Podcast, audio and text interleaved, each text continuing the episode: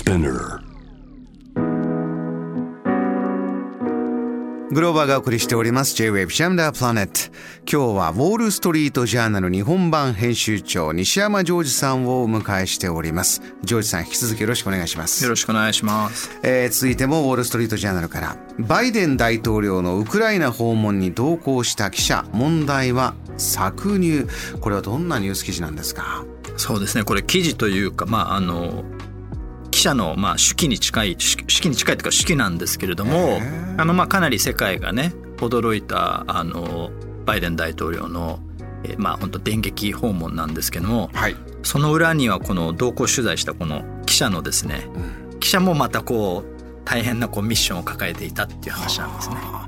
あ、搾乳っていうのはね、まあ、私もジョージさんもえー経験してるというか子育てを経験してる方分かると思うんですが、どういうことでした？この搾乳というのはそうですね。あのまあちょっとその部分は最後にお話しするんですけれども、はい。要はそのこの記者サブリナ・シディキっていう記者なんですけど、うん。まあ、女性記者であのこの同行取材に行くちょうどたあの1ヶ月前前月にですね産休を終えて職場ウォール・ストリート・ジャーナルのワシントン支局に職場復帰したんですね。え。でまあ 9, 9ヶ月の娘さんがいて、えー復帰してからまあ保育園に預けてっていうことをやっていて、まあ、要は搾乳って出てくるので、まあ、母乳でその娘さんを育ててるっていうことなんですね。えうん。でこの記事も手記もその、えー娘さんを保育園に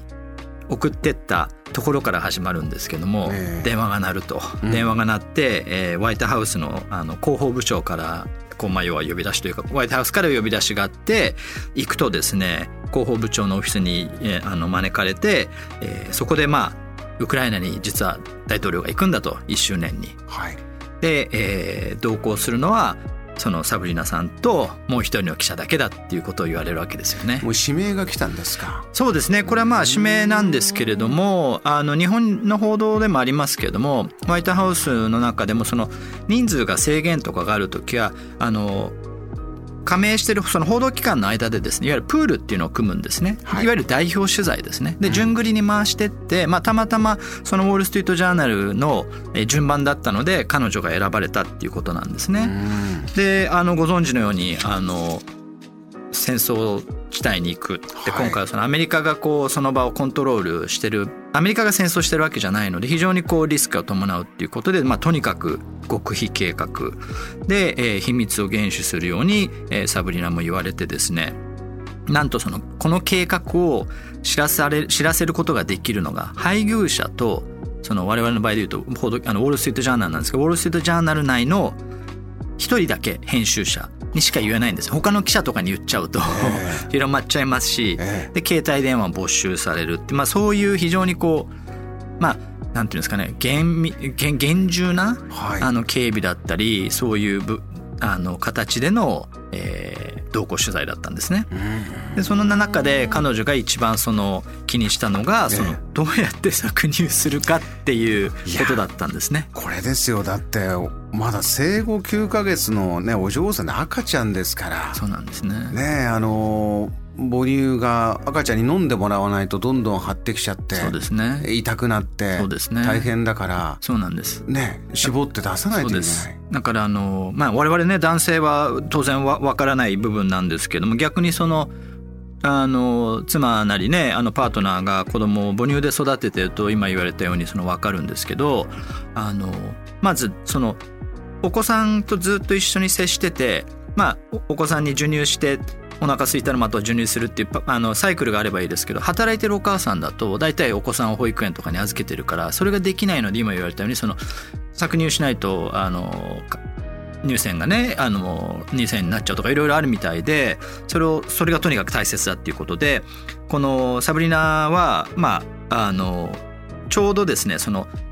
他のあのホワイトハウスの特派員協会の会長は、まあ、この報道あのこの計画を知っていてですね、ええ。彼女もこの会長も女性記者だったんですね。はで彼女もしが心配して大丈夫かって言ってきて、まあやると。大丈夫なんだけれども搾乳だけはしなきゃしなきゃいけないと、ええ。そこは譲れないっていうことをサブリナは言ったわけですね。これだから事前にしっかりどうやっていこうかという考えるミーティングからは始まっていくんですね。はあ。それで結局そのいかに大統領をその極秘の間に連れ極秘の中連れてってですねあのそれこそ警備上の話もっていうこともある中、はい、一方でこのサブリナのがいかに搾乳するかっていうことに結構話がですねこの会議の中で変わっていくわけですよね。なるほど。で大切な問題だとこの極秘ミッションの中でそうなんです。で警備、うん、あのいろんなこう警備のそのアメリカの大統領なんでものすごい厳重なわけですね。だから、えー当然その携帯も没収されますしワイヤレス機器 Bluetooth とかそういうものはとにかくセキュリティ上持ってっちゃいけないと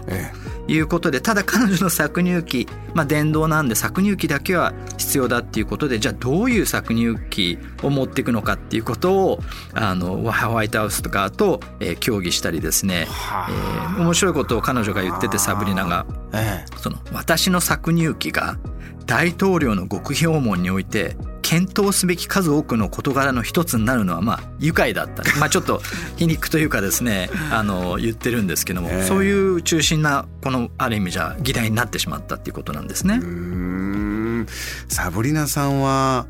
この中で、まあ、感じたことこれだけあの、まあ、手記にして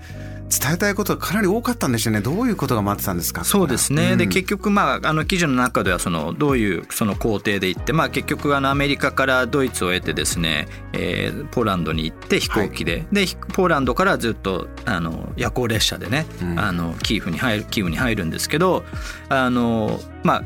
結論から言うとその間結局彼女は搾乳できたっていうことなんですね。うん、であのまあ結いろいろあって、まあ、皆さんね世界が知ってるようにバイデンさんが、えー、キーウでああいうふうにゼレンスキー大統領と並んで出てくるんですけどもサブリナさんの話としては、まあ、結局その40時間後にですね、えー、またそのポーランドに無事戻るんですけれども、はい、彼女が言いたかったのはやっぱりそのあのやっぱり働く母親としての部分ですよね。うん、でそのちょうど、えー、ツイッターにですねその自分があの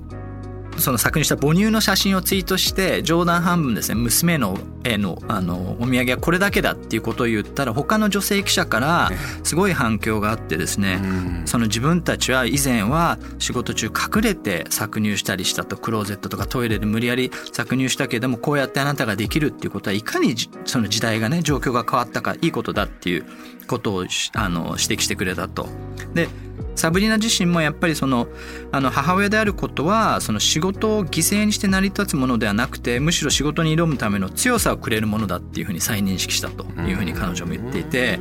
まあ、娘はまだね9ヶ月ですか何もわからないんだけどもいつかその子供が大きくなった時に彼女がその自分の母親がですねこういう状況の中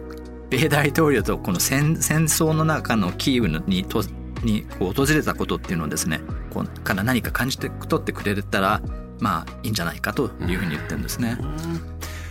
あの